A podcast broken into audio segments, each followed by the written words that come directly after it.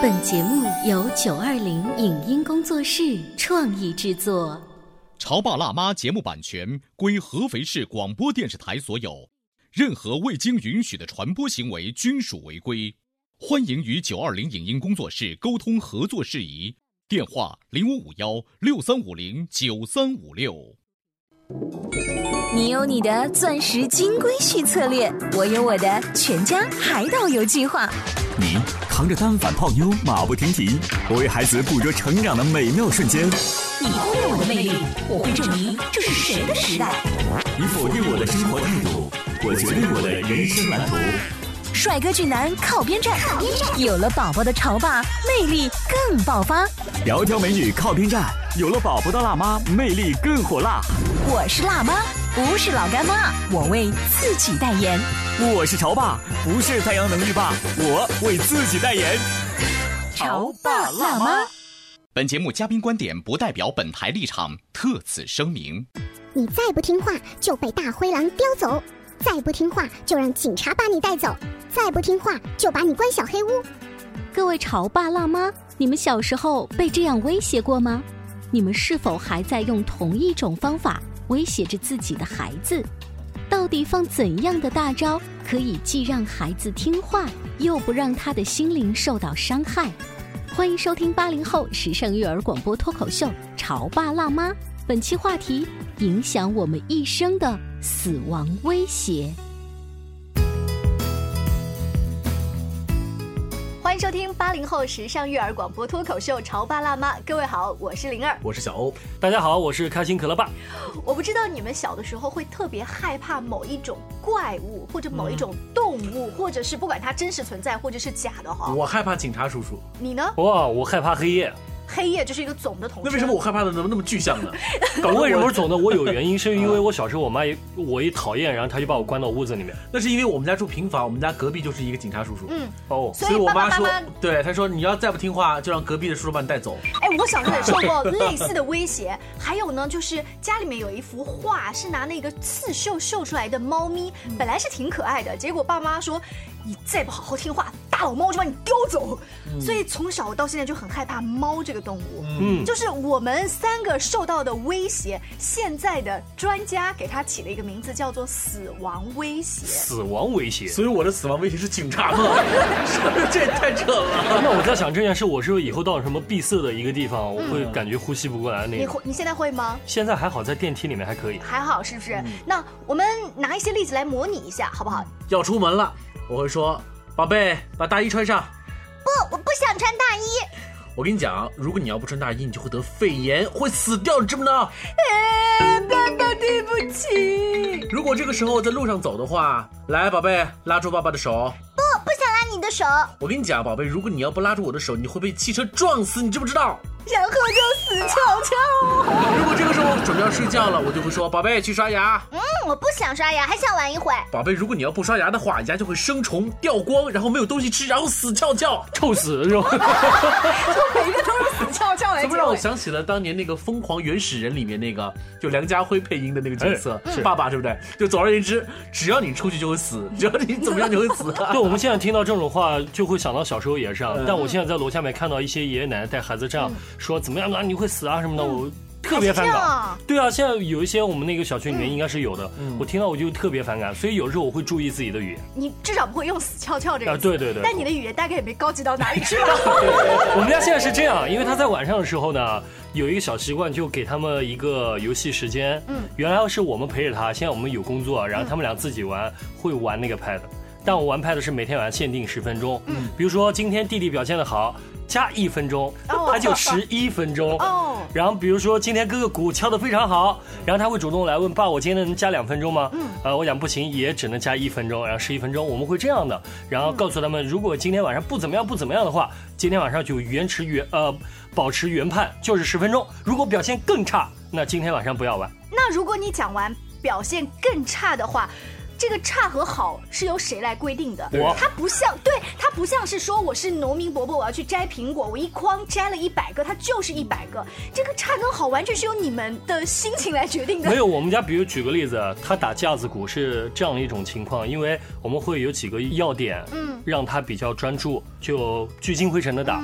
但我们家开心打鼓现在是喜欢扭头，嗯，然后眼睛没有注视到，就很简单一些，嗯，所以我会提醒他你没有做到。如果一而再再而三的在说你这些坏毛病，你没有更改，那我就告诉他，那接下来时间我会发火，那我今天晚上我们约定好的东西，你就不要玩了。所以说你进步了，你不像以前我们的父母一样，呃，或者说你要不这么做就那我会死掉。打死你！对那如果说打鼓这件事情用爷爷奶奶的方式，应该怎么讲？开心，如果你要不打鼓的话，手会断掉，然后又死掉。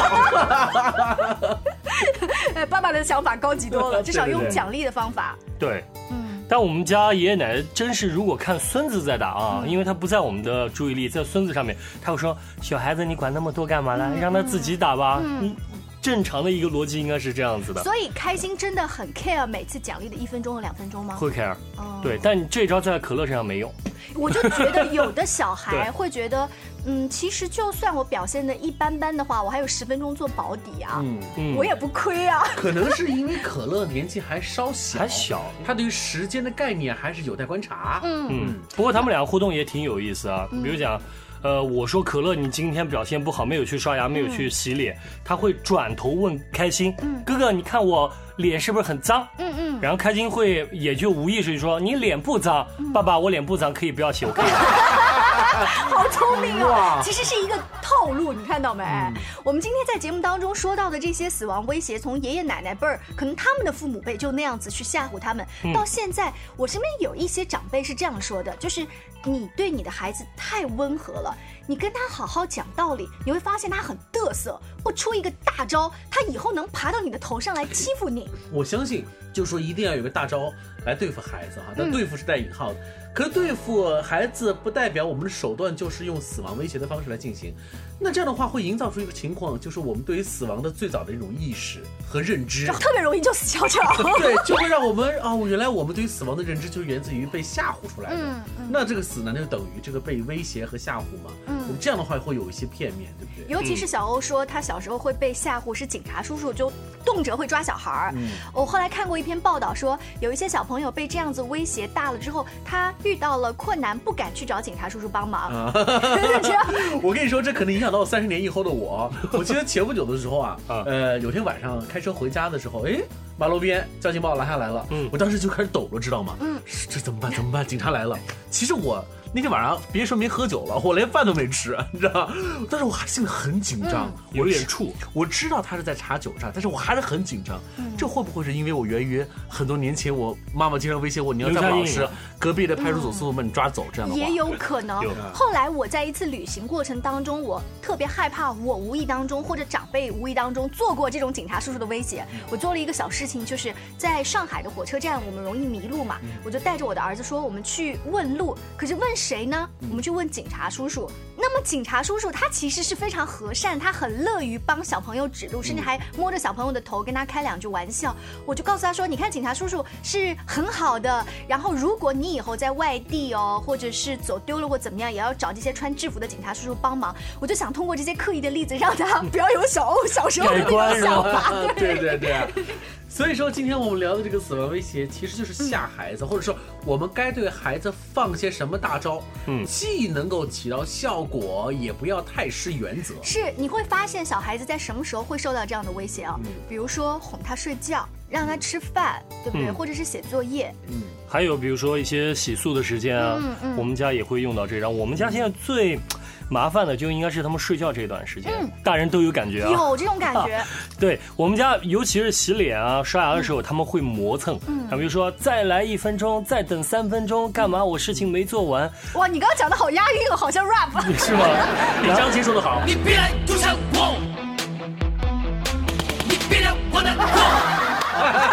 然后后洗完之后，对于大人又有一个头疼，就是上床睡觉的事儿。嗯但我们家老二还好，就三秒钟上床，肯定挨枕头就睡着。嗯但我们家开心起码要在床上赖一个小时。所以你会用温和的方法去训他，让他入睡的那段时间的心情是好的，还是在这段时间，我来描述一下大人的心境，嗯是一开始很温和，要保持自己的风度，你要不能和小朋友吵啊，对吧？你要跟他讲道理啊，然后会告诉他早睡的好处啊，然后跟他聊天啊，给他听故事啊，童话小抱枕，然后还有那个唱唱歌什么的啊，说说白天发生的事儿。后来慢慢就不行，还不睡，或许是把他聊兴兴头上了，哦，开始他在问你反问一些问题。然后就会发火，无名火就出来，怎么还不睡啊？明天早上就不想上学了。那你的这个大招是什么呢？就我们说后来玩游戏嘛，就会告诉他，如果你玩呃今天晚上表现好的话，睡觉好，明天我会帮你累积这个时间。嗯但是我想啊，如果以开心的心智来去思考的话，这其实你的威胁并没有影响到当下我的实质性的动作，你只是指的是明天，嗯。如果我睡觉不早的话，会影响我明天玩 iPad 的时间。嗯，那反正如果是我的话，我想啊，明天，明天事儿明天再说吧，反正我今天再闹一会儿，哦。会不会就没有起到当下的效果？开心还好，但你跟可乐这样说没有。啊你跟开心他会算，他会十加二再能算时间十二分钟，然后类似这种，但他在床上还会稍微再缓和一段时间，我们都不讲话就睡着。不管你是用剥夺明天的福利这一招，还是用传统的你再不睡，大灰狼就把你叼走这样子的话，你会让孩子在入睡的时候是不高兴的。我有一个很明显的感觉是，当我经过了和善、发怒、快睡这样子以后，我的孩子就。妈妈，你 抽泣别生气了，我马上睡。但是他这种马上睡，其实还是，就是这种感觉。嗯嗯嗯我当时心里面好内疚，我觉得如果他带着这种哭腔睡，肯定夜里会做噩梦。于是，呃 老娘起来，再变一副脸啊！好了好了好了好了啊！妈妈爱你，妈妈爱你啊！然后 压住我，我想让他就是不要哭哭啼啼的，就晚上会做噩梦。啊，会有啊。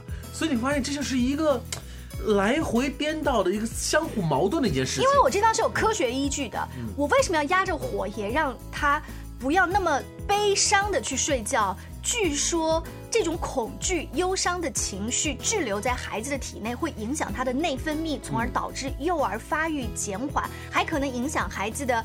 语言发育出现一些障碍，甚至让孩子紧张、焦虑，诱发一些心理疾病，有的可能会导致内脏的功能紊乱呐、包括有些小宝宝本身体质很差，会产生什么高热、消化不良等等。当然，我这个是严重了，只是偶尔一天被吓大，谁没有被吓大过，对不对？对啊但总的来说，想让他睡一个好觉、美梦。今天啊，我们聊的这个话题呢，就是呃关于孩子的死亡威胁。我们把这个“死亡”这个词拓展一下，就是那种严重的，嗯可以促使孩子迅速听你话的是一种大招。那我不知道我们聊着聊着是否也激发了你来回忆你的这种大招呢？不妨我们彼此来晾晒一下哈，我们都有哪些大招可以对付孩子？广告之后，我们继续来聊。潮爸辣妈要提醒各位爱参加亲子活动的家长留意一下，五月二十一号，上汽大众呢跟我们故事广播有一场大有乐趣找寻童心的活动，嗯，故事广播的六位主播圆圆、小帅、灵儿、大地、王鹏和笑笑将会带领大家去嗨翻全程。嗯，我们想邀请小朋友跟爸爸妈妈一起啊，参加像小脚踩大脚呀、安全座椅挑战赛呀、搭桥过河呀等等趣味的活动。我们会用积分制，那么三等奖呢，三名可以获得泰迪熊的系列书包；二等奖两名可以获得儿童的拉杆箱；一等奖一名可以获得一套大的乐高积木玩具。嗯如果正在听广播的各位潮爸辣妈，你们家中有五到十四岁的孩子啊，就可以报名参加。那么我们的报名的名额是有限的，如果你想要参与的话，就赶紧关注故事广播官方微信 C N F M 九八八，在菜单栏当中去找到报名的信息点吧。是的，更多关于故事广播联合上汽大众全新途观 L 举行的活动呢，也可以在 C N F M 九八八当中找到详细的信息哦。您正在收听到的是故事广播《潮爸辣妈》。潮爸辣妈播出时间：FM 九八点八，合肥故事广播，周一至周五每天十四点首播，二十一点重播。网络收听，请下载荔枝 FM、蜻蜓 FM、阿基米德、喜马拉雅、中国广播以及苹果 Podcasts，搜索“潮爸辣妈”订阅收听。微信公众号请搜索潮爸辣妈俱乐部参与节目互动哦。潮爸到，辣妈到，准爸到，育儿专家，请。中国内地首档八零后时尚育儿广播脱口秀，陪你一起吐槽养育熊孩子的酸甜苦辣，陪你一起追忆自己曾经的小世界。潮爸辣妈。本节目嘉宾观点不代表本台立场，特此声明。你再不听话就被大灰狼叼走，再不听话就让警察把你带走，再不听话就把你关小黑屋。各位潮爸辣妈，你们小时候被这样威胁过吗？你们是否还在用同一种方法威胁着自己的孩子？到底放怎样的大招可以既让孩子听话，又不让他的心灵受到伤害？欢迎收听八零后时尚育儿广播脱口秀《潮爸辣妈》，本期话题：影响我们一生的死亡威胁。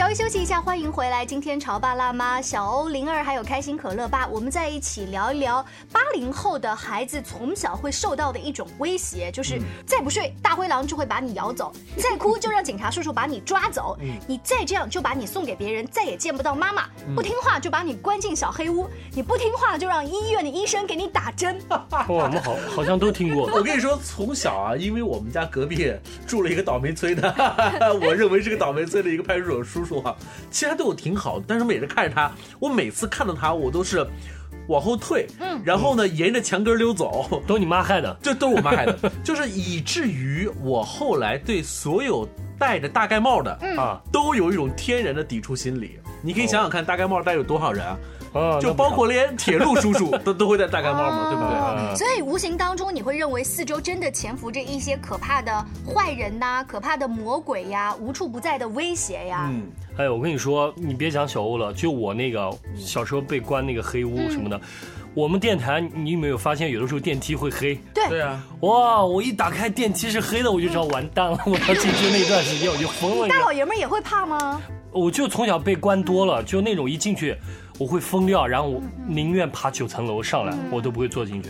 我是很害怕电梯，如果里面都是四面都是镜子，我会很害怕坐那样子电梯，因为我好像曾经看过一部韩国的恐怖片，就是我现在聊着聊着后面就开始冒汗了。你那个不是爸爸妈妈吓唬你的呀，被电影是你吓的自己吓唬自己。但我这种吓回去完全没有去向性的，嗯就只要是一个黑洞我都不想进去，嗯就那种对对对感觉哈。是 OK。那我们所有讲的这些死亡的威胁方法是不太好的，我们会警醒自己，尽量在发怒的时候也不要用到这些恶狠狠的话。我们该怎么用呢？刚才开心可乐吧用的一个、嗯、所谓的奖励游戏时间，嗯算是一个改良后的方法吧。我们之前也试过其他的，之前有家长推荐说那种计分制，嗯什么贴小红心制，嗯今天 OK 表现很好，晚上九点钟给你贴个小心，嗯然后累积多少颗星，一个月可以兑换一个小礼物，是类似你这种这种。开百货公司的，难道在你们家感觉后来不好使了吗？开心那时候一个人的时候很好使，嗯特别听话，因为他每个月都有自己的一个诉求，对不对？但是两个人的时候。他们两个之间会有比较，比如说可乐会把开心那个心给撕掉，类似这种，你完全哎，这个月到底统计了多少颗心，你都不知道，你知道吗？哎，这种小社会化让孩子提前感受，我觉得挺好的呀。这个你发现里面有你的你们的这个管理成本上升的很厉害。对，所以我也是感觉到这一招不太靠谱啊，对啊因为每个月之前是一个月一份，现在每个月两份啊，对，嗯，那如果我们不用这招该怎么办呢？你会不会这很难啊就？有没有科学一点的啊？那还不如我拿大灰狼吓他呢哎，。我曾经用过一个方法，是朋友给我推荐的，我偶尔在我儿子身上用还管用哈。嗯就是要睡觉了，你告诉他说你还有十分钟该睡觉了，但是你是想先洗漱还是先讲一个故事？那也就无形当中让孩子觉得这两个东西都要做我选一个就好。哦啊，或者说我们现在还有五分钟就要走了，那你现在穿好衣服了，你是把衣服拿着哦，呃，还是要带什么包？然后他的注意力就会被你后面的这句话影响，说那我是先去选一件什么衣服，还是拿一个什么包，嗯而不是说快点我们要走了，然后他的情绪会觉得我在打玩具呢，你为什么就要来吼我？对，这应该是家长有的时候会，呃，无形中会说出来，会 PK，、因为我们脑子里面也会在想，他不想干这件事，但我们想强迫他干这件事，嗯我们再拿另外一件事过来来搪塞一下，让他二选一。嗯但有的时候我们明明是想让他穿鞋啊，嗯，后面也许说出来他会讲，那你把书包拿着他不穿鞋怎么办？那，对啊，那也很尴尬。是啊，那我觉得可不可以这样子，就是跟开心说，我们过来把鞋穿好之后，你是想带一本书走，还是带一个玩具走？哦就是穿鞋这件事情，你是必须要做的。就必须要做，对然后接下来的事是一个附加的。对对，穿啊好鞋之后咱们再选，不知道会不会管用啊。每个孩以试试子，其实你会发现，孩子用的所有的惯例表，或者是摘小红心啊，什么奖励什么东西，它是那个段时间可能适对用，一段时间过一段时间就不行。所以你会发现做家长有的时候真的很累哦，还不如我们小时候我们父母那种简单的方式。我真的发现现在带孩子就斗智斗勇，就完全你跟他是你要一个升级对脑力的一个 PK，而且啊你会发现了自己明明是一个成人，为什么要跟一个孩子在斗智斗勇？比如刚才说的，你一定要做这件事情，做完之后我会给你附加的奖励。实际上，你用这种方式是让孩子跳过了，或者是选择性遗忘他必须要做的这件事情。他脑子里会想到，我可以拿一只抱着一只小熊走，嗯，这招还能用多长时间？然后还要再换其他的招数来对付孩子。所以，我们啊，如何能够保证在孩子面前永远比他们技高一筹呢？欢迎收听《潮爸辣妈》节目，常年收听。我以为你有大招是吧？哎，我觉得这些所有的技高一筹，一定是站在一个你很尊重你的孩子，然后能够理解他当下的一个心情的角度。就是你是大人，你知道时间的紧迫想走，但是他不知道，他觉得他全神贯注的投入在那个搭积木的游戏当中，你就立马拖着他走，所以你没有站在他的角度去体会那个心情吧？那肯定是你作为大人没有提前半个小时跟他讲好。嗯，被大灰狼吓走的孩子，其实他也对时间没有概念，嗯只是因为他突然发现，如果他不这样做，他真的会被大灰狼带走。也就是说，在那一刻，你要说孩子听你的话，那完全是得益于恐惧的力量。是啊，就是被吓住了。那未来的话，他对什么事情都有一种畏畏缩缩，不敢大声说出他的理由。我现在还其实蛮有点害怕，就是如果我拿大灰狼这件事情去吓唬我的孩子的话，他会告诉我说：“妈，你都是骗人的，因为大灰狼被锁在动物园里面，或者大灰狼在大森林里面，他根本不可能出来。”但是孩子，是你会发现他嘴硬，嗯，也许他私底下会在害怕。这是其中之一。我还想到另外一个问题：当你在说吓孩子说大灰狼要来了，大老虎要吃你了，等等等等，你的那个语气是什么？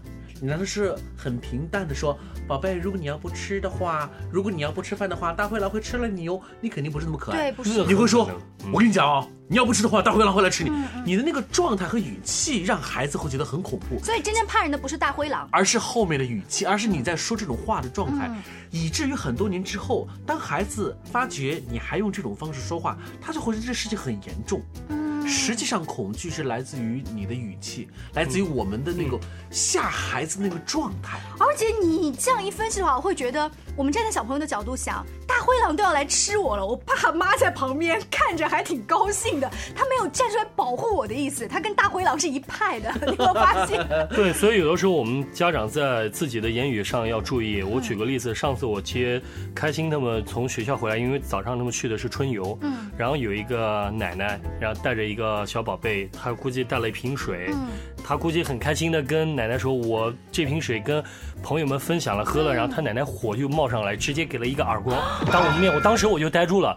然后他奶奶，你知道理由是什么？就一直在骂他说：“你的水杯不能给别人喝。”嗯，他觉得会可能有传染病。对对对对对，嗯但是他家宝宝就说，那我想和别人分享，不行，那你怎么知道别人家怎样怎样怎样？就说了，然后又打了一巴掌，两巴掌，我当时就傻，我想这是奶奶吗？我想奶奶起码在我们印象当中，一个爸爸妈妈扮演的也是一个比较严厉的角色，奶奶是和蔼的，嗯但是没想到这奶奶居然做出这样的一个动作，我突然想起一个问题，就是奶奶呀、这个时候已经不是奶奶了。嗯，她是个妈妈，她把三十年前在教训我们那一套又拿了出来，所以我们得出一个结论：孩子呀，经常靠我们自己来接送。如果想要得知父母接送孩子的重要性是什么样，欢迎收听我们潮爸栏目节目往期有一期节目，一个特别可爱的爸爸 Lily 爸爸的故事。然后我们在接小朋友的过程当中，会发现他有很多自己独立的想法。其实宝宝你是可以说不的。我以前呢，只是说哦，宝宝你不这么想，但是为什么呢？我最近又学来一句话，就跟大家一起分享是：宝宝你说不，但是我想听听你的原因是什么，嗯我才能够理解你。宝宝你可以告诉我吗？嗯，就是把这一句完整的话讲出来，然后孩子才有可能跟你讲心里话的嗯可能性。是非常好。其实啊，孩子等了到了三岁以后，尤其到四五岁的时候啊，他的逻辑思维能力是有的。嗯，当我们循循善诱的时候，说出这是为什么呢？嗯你能不能告诉我的时候，孩子是愿意说的。要看情况。我最近就发现我的孩子上了中班之后，他开始有自己的秘密。有一些事情，你抱着一种哇，妈妈好好奇哦，好想知道你是怎么做到的，你可以告诉我原因吗？他会乐不颠颠的告诉你。但有一些，哎，我不想告诉你，这是我的秘密。我可能还会试探性说，哇，你有秘密了，可以再跟我分享一下吗？这只是妈妈跟你的秘密。那我不想说。我告诉你，我会这么说，你不想说是不是？那爸爸也有一个秘密，我也不想告诉你。你知道那秘密是什么吗？因为你要不把秘密告诉我，我就会让大灰狼吃了你。又回到我们今天的话题。哎呦天哪！我那个时候就傻傻说好吧，你不说就不说，然后我就走开了。然后他也一副很骄傲的样子。我们今天跟大家聊的这一种打了引号的死亡威胁，哄孩子的经典段子，其实是无效果的，但是多半的孩子都会听到。那各位在家里面，现在撇开这些死亡威胁，会用什么更高级的方法让孩子听话呢？嗯。我们也可以来通过各种网络方式跟我们来探讨一下，比如说在阿基米德的 APP 里面，在喜马拉雅，在荔枝 FM，包括嗯在我们的微信公众号“潮爸辣妈俱乐部”当中，都可以听到我们的节目。今天我们这期话题实际上是无解的，因为作为同龄人，我们也对于熊孩子没有太多的招数，只能说我们把这个问题提出来，嗯要引至起大家的关注。不要用我们父母曾经说的这些死亡威胁，是啊我们不想以后一开电梯看到黑暗就害怕，一看到警察叔叔就害怕，一看到墙壁上的猫咪就害怕。起码听了这期节目，让大家能感觉到，当你要准备说出那些话的时候呢，要把自己的嘴巴给关住，想想其他的方法来取代一下。是非常感谢大家今天对节目的支持，我们明天见喽，拜拜。再见。在今天节目的尾声，还要提醒大家，从今年的五月十九号开始，嗯每天晚上的五点半，故事广播第二届辉源大型国际灯光秀就要再次热力来袭了。对啊，你还记得去年月色下的辉源灯光秀是多么的好看吗？嗯你还记得去年陪你一起看灯光秀的那个人是他吗？应该换人了吗？尤其是我们潮爸辣妈节目，当时就是有很多热心的听众报名，是带着孩子一起去看的。哎我还记得我的孩子最喜欢的是那一个火箭发射的那个灯光组。是然后呢，我的小侄女一起去呢，她喜欢那个贝壳出来之后，她觉得自己是美人鱼一样美丽啊。赶紧翻一下你的这个朋友圈发的这个内容哈，你回顾一下去年辉源灯光秀，如果你有在现场去拍照片，并且这发了朋友圈的话，赶紧转发，配上文字发送到 CM FM 九八八的官方的微信公众号里头去，你就会有可能赢取免费观光门票一张。是的，每天限一百人，前一百人呢会收到我们的工作人员给你的短信回复，凭借短信回复就可以在会员售票处兑换当天的门票，是配一张去年的灯光秀照片哦，啊，艾特一个人，照片里面不需要你艾特的那一个人发到微博、微信都可以。当然了，如果你说，哎呀，我的朋友圈内容太多了，或者是我当时没有发这个照片儿，我找不到去年的照片怎么办？我不会告诉你，从故事广播微信公众号最近的推送里，什么照片都能找到，速度要快啊！五月十九号的时候就开始了第二届辉远大型的国际灯光秀，再一次热力来袭。以上节目由九二零影音工作室创意制作，感谢您的收听。